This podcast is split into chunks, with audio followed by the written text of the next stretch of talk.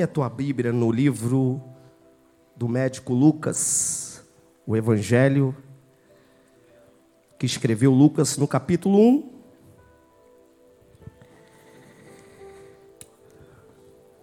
A partir do versículo de número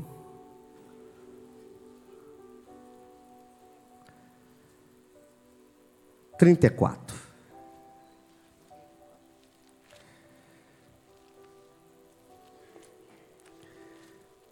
Eu quero ser, meu intuito aqui é orar por você.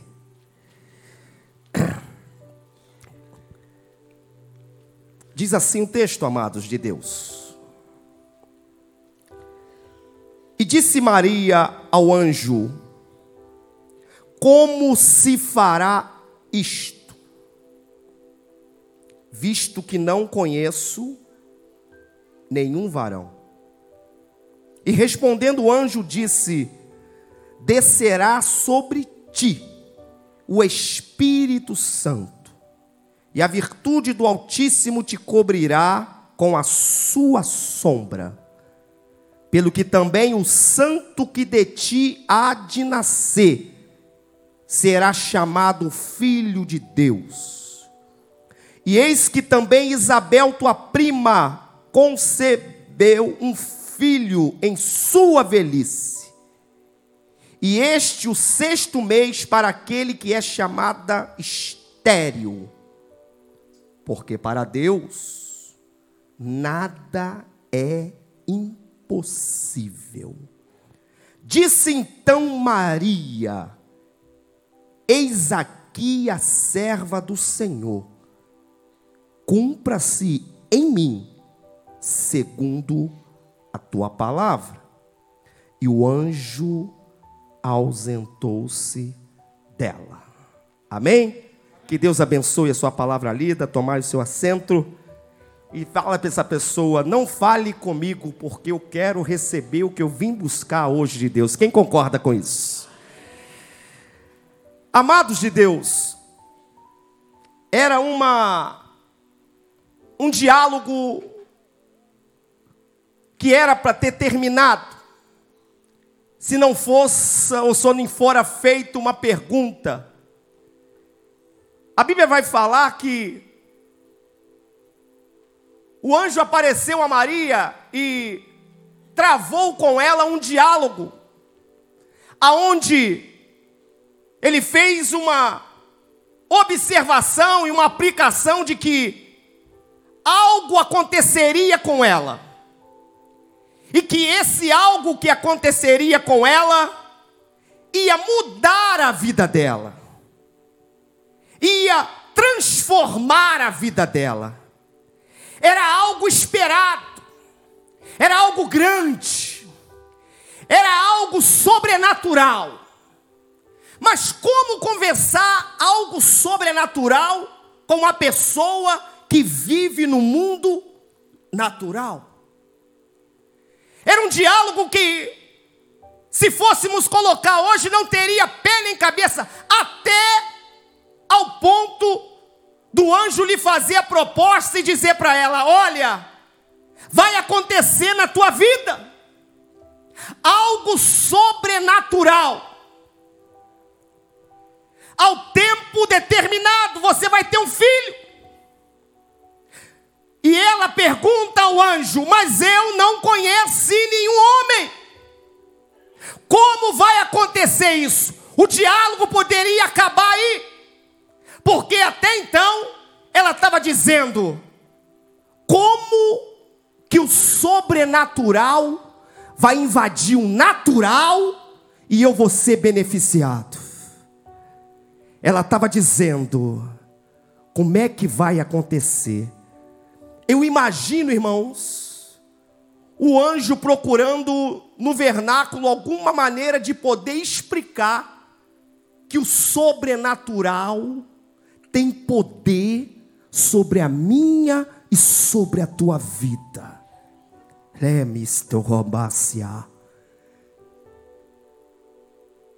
Eu imagino que a Bíblia vai falar que ela, nesse diálogo, ela para e fica imaginando o que viria depois dessa, desse questionamento: como se dará isso?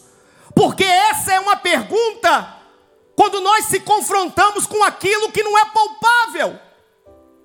Quando você enfrenta um resfriado, um resfriado você vai lá e toma um analgésico, uma aspirina, e resolveu o problema, come um mel, alguma coisa, e de repente, pastor Guiar, você resolveu o problema. Mas quando lidamos com situação que não é palpável, daquilo que você não consegue resolver, daquilo que faz você sair da tua casa e vir para essa campanha e colocar nele toda a sua esperança e dizer: Deus, eu só saio daqui depois que o Senhor me abençoar.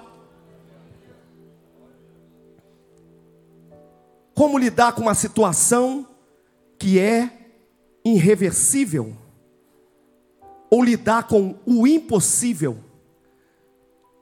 Antônio Ruais vai dizer que o impossível é aquilo que não tem possibilidade, aquilo que não é realizável, aquilo que diz que aqui terminou. O impossível, quando vem, ele te sentencia a dizer: eu só vou até aqui, porque daqui para lá eu não tenho mais condições de ir. E eu vou dizer uma coisa: que a partir desse, dessa impossibilidade, Pastor Guiar, muitas pessoas voltam, muitas pessoas recuam, e eu vou ser até mais dramático: muitas pessoas até morrem. Porque a impossibilidade sentenciou algumas pessoas. E no mundo comum, no mundo prático, é assim mesmo, porque estamos lidando com o que é palpável. E nem todos têm a possibilidade de entender as ações sobrenaturais do Espírito. É louvável, porque o apóstolo Paulo diz que o espiritual discerne as coisas espirituais e de ninguém ele é discernido. Para mim entender o espírito, eu tenho que andar em espírito. Aonde isso começa a funcionar, pregador? Isso começa a funcionar quando eu subo essas escadas e adentro dentro deste lugar e eu começo a entender que dentro deste lugar aqui, as impossibilidades se tornam possíveis. Minassi relemante leva suquientele. Ruai se diz mais, diz que a impossibilidade, eu gostei do que ele diz, ele diz assim: a impossibilidade é aquilo que foge ao usual. É a estrada que você não construiu. É a estrada que você, é o plano que você não contou. O inesperado invadindo a minha e a sua vida, dizendo: Ei, você não me convidou, você não sabia que eu existia, mas eu estou aqui, estou colocando você no seu lugar e eu estou no meu lugar. Até aqui você vem, daqui para cá quem domina sou eu. Mas quando eu subo essas escadas, você não está na casa daquele que tem limite. Você está na casa daquele que chama a existência as coisas que não existem. Daquele que o caminho se cerrou para você, mas ele disse: Eu construí um caminho dentro de um caminho que você não tinha, para mostrar que eu sou Deus. Não tem uma porta ali, mas eu abro uma porta ali, para você saber que eu sou Deus. Quem acredita comigo, Brumenão, vem comigo e dá um glória a Deus mais alto que você possa dar.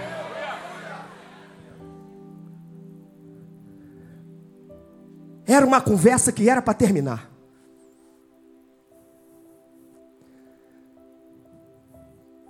Como vai ser? Não tem muita coisa a falar, não, Maria. Não tenho muita coisa a falar. Porque para Deus. Em outros textos, por que ela não disse para Maria? Porque tinha que mostrar a soberania. Por quê? Para ilustrar, para mostrar para mim que nesse diálogo que eu estou tendo, nessa conversa, se a minha conversa, se as minhas respostas se encerraram, Deus está dizendo: as tuas respostas se encerraram, mas eu tenho resposta para você.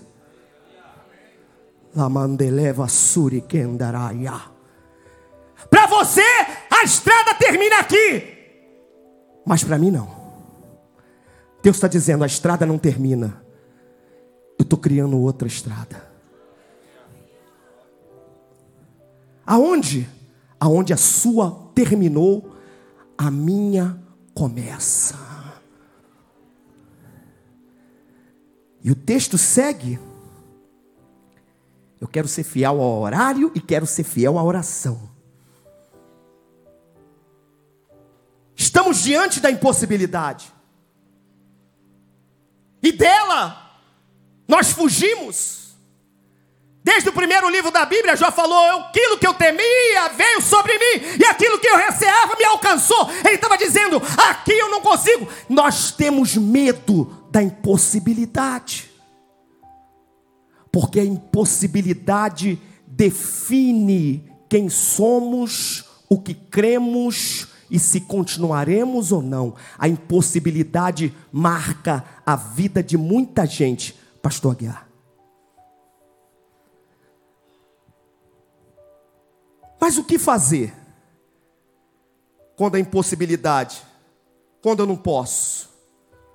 Essa é a pergunta que eu fiquei me fazendo hoje, três horas da tarde. O que fazer quando a impossibilidade vem? Será que demanda alguma reação? Qual seria? O que eu posso fazer quando a impossibilidade vem? Número um, continue a realizar ou a fazer o que você estava fazendo quando a impossibilidade surgiu. Sabe o que a Bíblia está dizendo? Que quando a impossibilidade surgir na tua vida, não pare, não imobilize.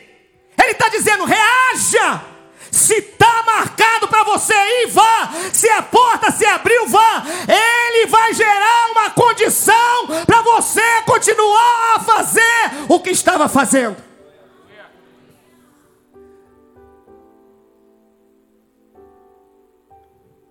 Porque Ele está dizendo: Eu vou te ajudar, mas você tem que reagir. Se te mostrares fraco no dia da tua diversidade. A tua força se torna pequena. Por que, que se torna pequena? Porque você recua. Quem diminui a fé não é Deus. Quem diminui a fé sou eu. Pata no peito, sou eu. Ele está dizendo: a ação do Espírito, Maria, vai quebrar a impossibilidade. Uma certa feita, a gente que faz muita visita e tem muita coisa no Rio de Janeiro para fazer. Eu fui orar um professor de matemática que estava cometido de um câncer na garganta dentro do hospital do câncer. E eu fui convidado pelo filho dele, que é militar. Ele falou: Meu pai não tem muitos dias de vida.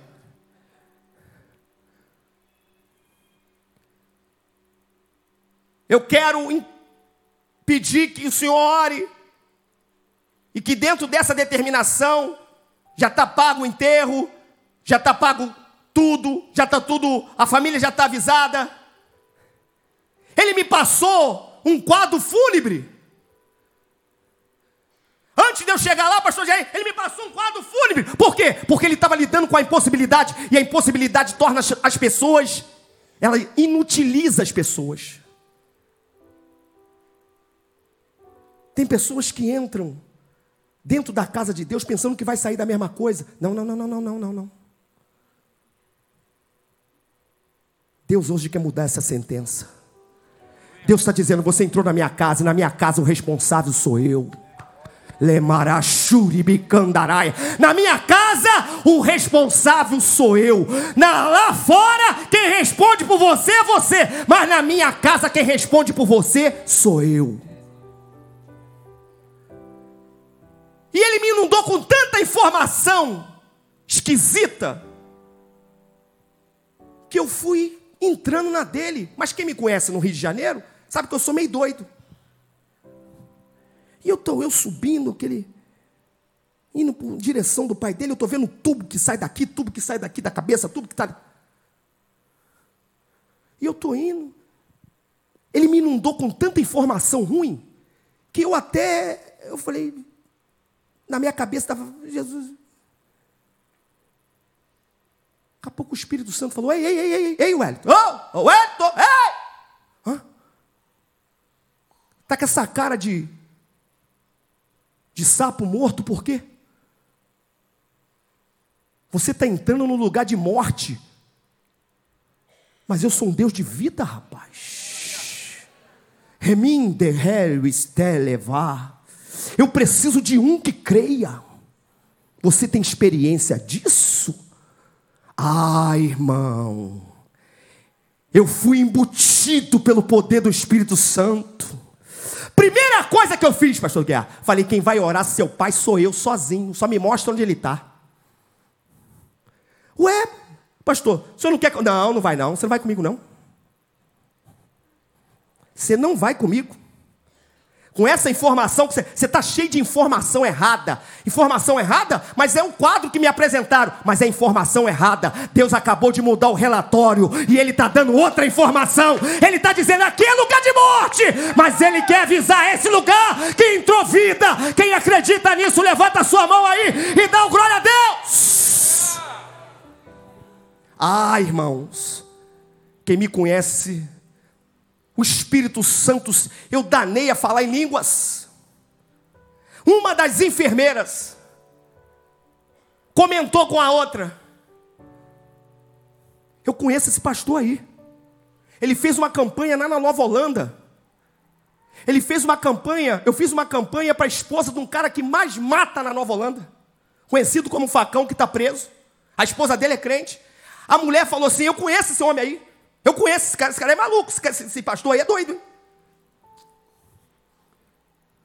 Quando nós oramos por 200 homens de fuzil dentro da Nova Holanda, dentro do quartel general do Comando Vermelho. E danei a falar em língua, e põe a mão, e ora, e faz. E deixei o rapaz lá no, no segundo andar e subi para o terceiro sozinho. E tinha duas servas de Deus. Pois que eu acabei de orar, o Senhor falou nesse ouvido aqui: está feito. Eu parei. E a serva de Deus estava lá, com poder. Eu falei: o que, que houve aí? Sentindo poder. Falou: você não fez uma campanha na Nova Holanda? Eu falei: fiz, muito tempo. Eu estava lá. Eu sou auxiliar de enfermagem aqui. Falei: que coisa, né? Coincidência. Aproveita e me dá logo um copo d'água, eu estou com sede. Garganta ficou seca. Ih, esse homem aí, ó, o senhor orou? Falei, Deus falou que está feito. E entre a impossibilidade e a possibilidade, eu acredito nele. Ele não precisa me provar nada, pastor Guiar. Deus não precisa me provar nada. Se eu não quiser escutar testemunho de ninguém, na minha própria vida, na minha própria família, tem testemunho de sobra.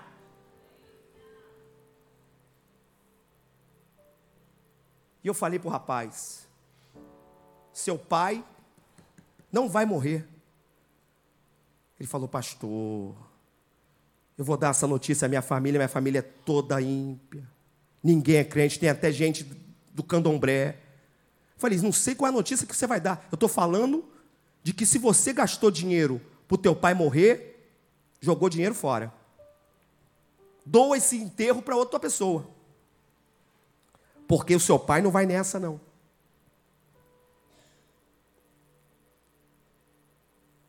Eu fui embora. Entrei no meu Uber e fui embora. Ele falou: não, almoça comigo. Vou embora. E subi para o monte. Falei, toca para o monte. Monte perto, monte. Falei, vou ficar aqui sozinho. O Senhor falou comigo. Quase que mudar o teu parecer. Mas é isso aqui, ó. O Espírito descerá sobre ti. Sabe o que Deus está fazendo nessa reunião? Enquanto você está paradinho aí, há uma névoa que está pairando sobre você. E enquanto eu prego aqui, o Espírito Santo está me dizendo que ele está mudando o parecer de pessoas aqui. E ele está mudando o diagnóstico de pessoas aqui. Ah, mas eu tenho. Deus está dizendo: esse diagnóstico não define você. É até um diagnóstico de um médico. Mas não esqueça que eu sou médico dos médicos. Quem crê nisso?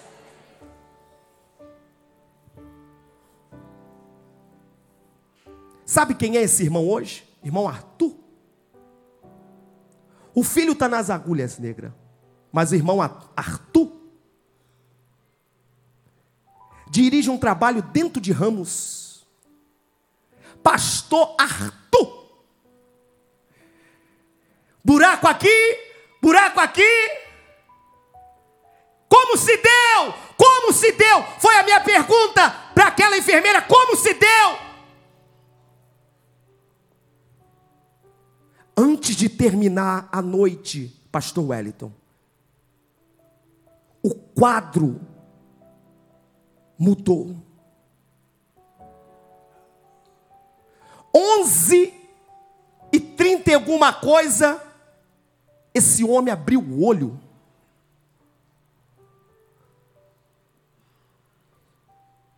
E não podia falar porque tinha tubos, fez um, uns movimentos com uma das suas mãos, e ela era a plantonista. O que, que ele falou? Ele pediu água. Água. Água. Um elemento incomum dentro de uma matéria que estava danificada. E o que, que você fez, serva de Deus? Assembleana, o que, que você fez? O que, que você fez? Pastor, poderia ter perdido até o emprego. Eu dei água para ele. E depois, o quadro foi mudando. Daquele dia, que era uma quinta-feira, porque a visita nesse hospital é às terças e quinta. Passou o final de semana, na segunda-feira, os tubos que levavam os antibióticos foram retirados.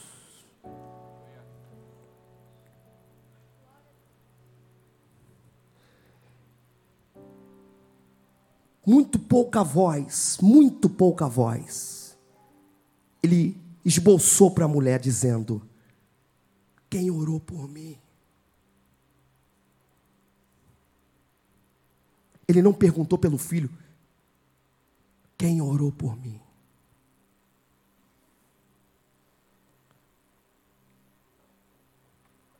Veio muita gente. Alguém orou por mim. Porque eu senti alguém devolver a minha alma. Alguém devolveu.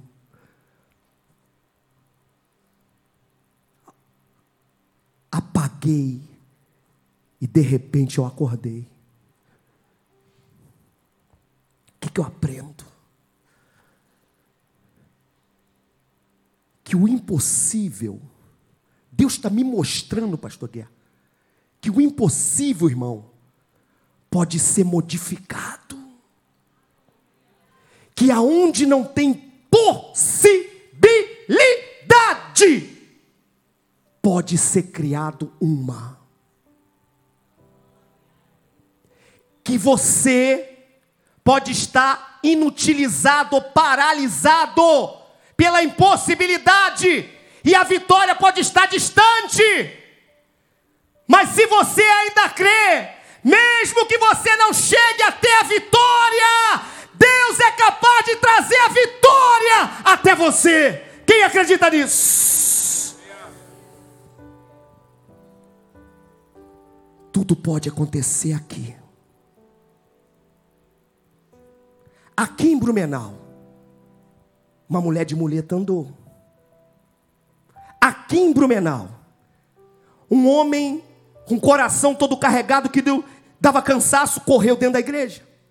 Na tua cidade. Aqui em Brumenau, uma mulher enferma, muito enferma, acamada, jogada na cama, recebeu poder e levantou da cama. E falou: Estou fazendo compra agora, pastor. De Brumenau.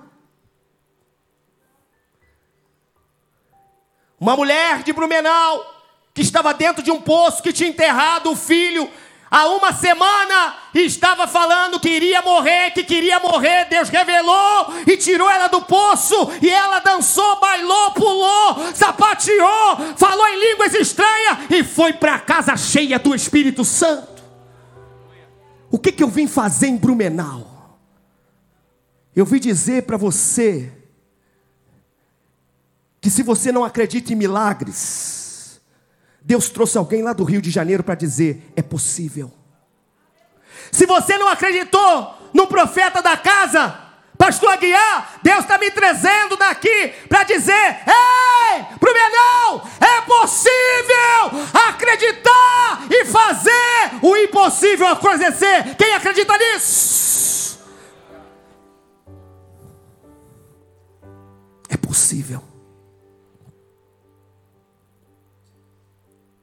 Continue a fazer o que você estava fazendo. O que você precisa não vai brotar do chão, vai vir do alto. Aonde o chão é o limite, mas o alto não. Ele está dizendo: o que você veio fazer na minha casa vai ser um presente que eu vou te dar do alto. Maria, o que vai acontecer não é simplesmente uma mudança fisiológica na tua vida, não. Vai vir do alto, e quando começar a descer sobre você, já vai começar a modificar, as coisas já vão começar a acontecer, e o que é natural vai ser mudado, e toda impossibilidade vai ser quebrada.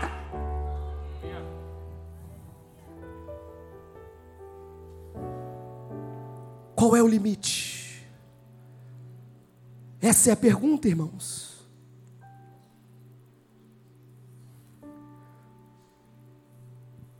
Até onde a impossibilidade pode ir? Até onde? A Bíblia vai falar que Ana recebeu a sentença de Penina, você não dá filho, mas vou continuar orando. Ana, você não dá filho, mas continuo no templo. Ana, você não dá filho, continuo crendo. Ana, você não dá filho, continuo crendo, continuo acreditando, continuo no altar, continuo buscando, continuo me envolvendo. Sabe o que Deus está dizendo? Não pare. Algumas pessoas recebem na primeira campanha, outras na segunda, outras na última. Não é um número de campanha, é Deus dizendo para você: a tua fé vai fazer acontecer na tua vida algo sobrenatural.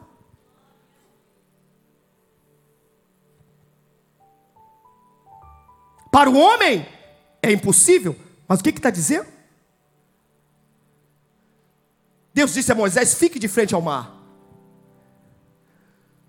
porque eu vou abri-lo Como vai ser? Ande. Entre.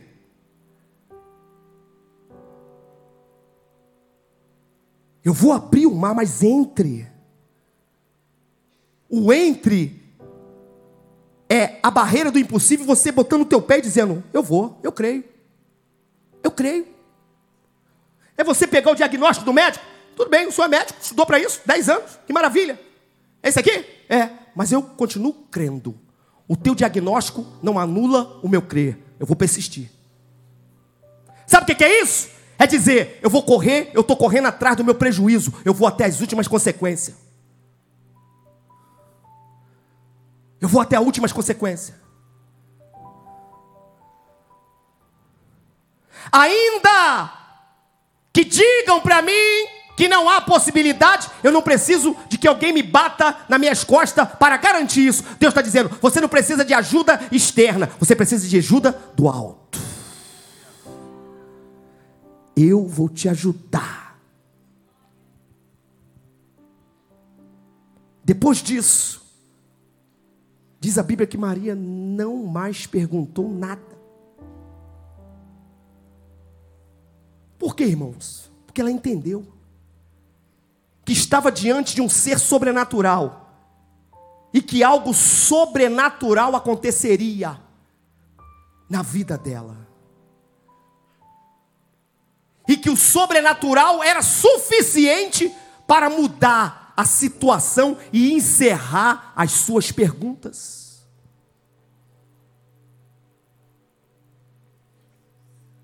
Não tinha mais como, não tinha mais pergunta. Por quê? Porque sobreveria, aconteceria, e ela teria que estar no lugar. O posicionamento seu faz as coisas se tornarem diferentes.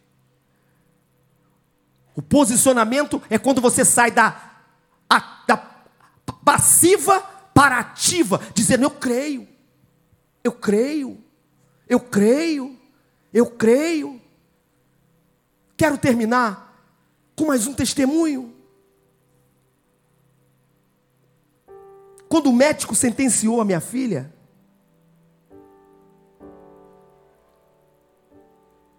e todo mundo foi embora,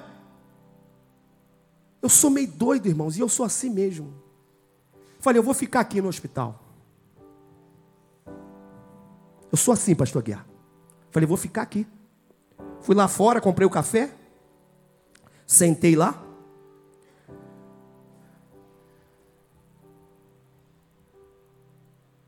Você não vai embora, não? Não. Deus me tirou do inferno para me perder minha filha.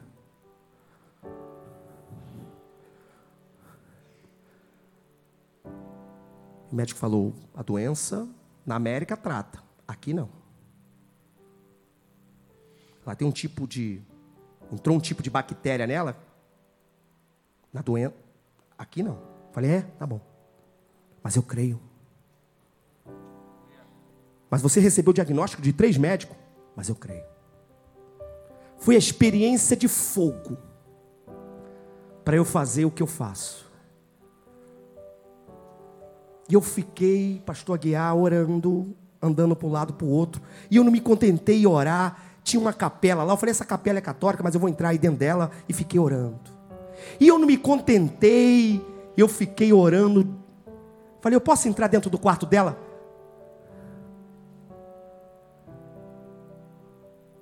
O enfermeiro e o médico que tinha falou, pode. Ela está sedada? E eu fiquei olhando. E eu falei, naquela noite, eu só saio daqui. Quando o Senhor tocar em cima.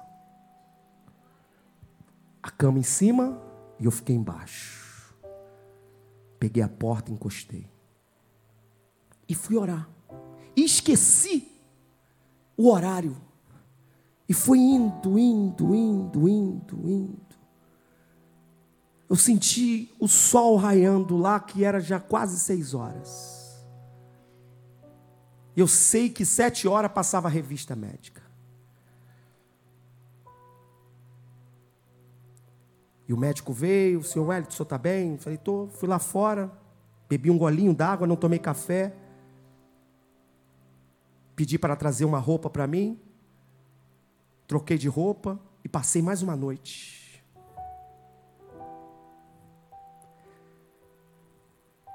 O senhor quer um passe para ficar? Não, não precisa não. Não foi contente, passei mais uma noite. Era segunda, eu entrei na terceira noite.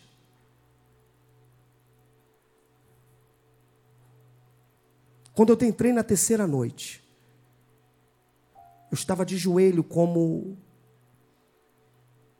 pensando que era já o horário que o médico, porque eu senti um calor passou por mim. E como eu estava com muito, estava frio, eu me encolhi, eu senti que o calor passou pelas minhas costas, pastor Aguiar. E eu não abri os olhos. E eu pensei que era alguém, talvez uma medicação, mas não era. E uma luz, aonde eu estava, não dava para sentir a luz. Mas aquele, quando você está com os olhos fechados, você sente quando você olha para um lugar que há iluminação.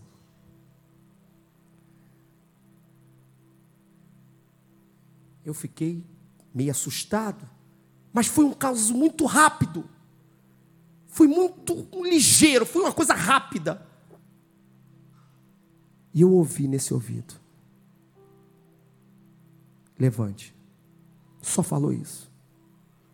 E eu levantei. E a minha filha tinha cuspido alguma coisa. E tinha engasgado, a enfermeira veio e falou: cuspiu, ela falou, ela está passando mal. E eu saí, tive que sair, porque é procedimento médico. E deu o horário, o médico falou: o que, que ela comeu? Foi modificado a, a, a alimentação? Não. Que, que ela comeu? Não sei. Enfermeira. Não comeu nada. Ela está sob medicação. Porque ela vomitou algo. Algo saiu de dentro dela. Quando ela vomitou, saiu. E Deus estava dizendo: Eu coloquei a mão por dentro dela. E aonde o médico não achou o vírus, a mão dele achou e trouxe. Hoje, Débora tem 23 anos de idade. Prega, ora no Rio de Janeiro. Foi um batismo de fogo e Deus dizendo: eu preciso que vá até as últimas consequências. Porque se você acreditar, vai ser feito. O que, que eu quero falar antes de te convidar aqui? Que quando você pisar, quando você sair do seu lugar e tiver a ousadia de pisar aqui, Deus colocou fogo daquela ponta até aqui. E você vai sentir quando você pisar aqui. Se eu sou homem de Deus, você vai sentir quando você pisar nessa parte, que é algo que Deus colocou fogo. E você, essa enfermidade, esse mal que te assola, vai sair da tua vida.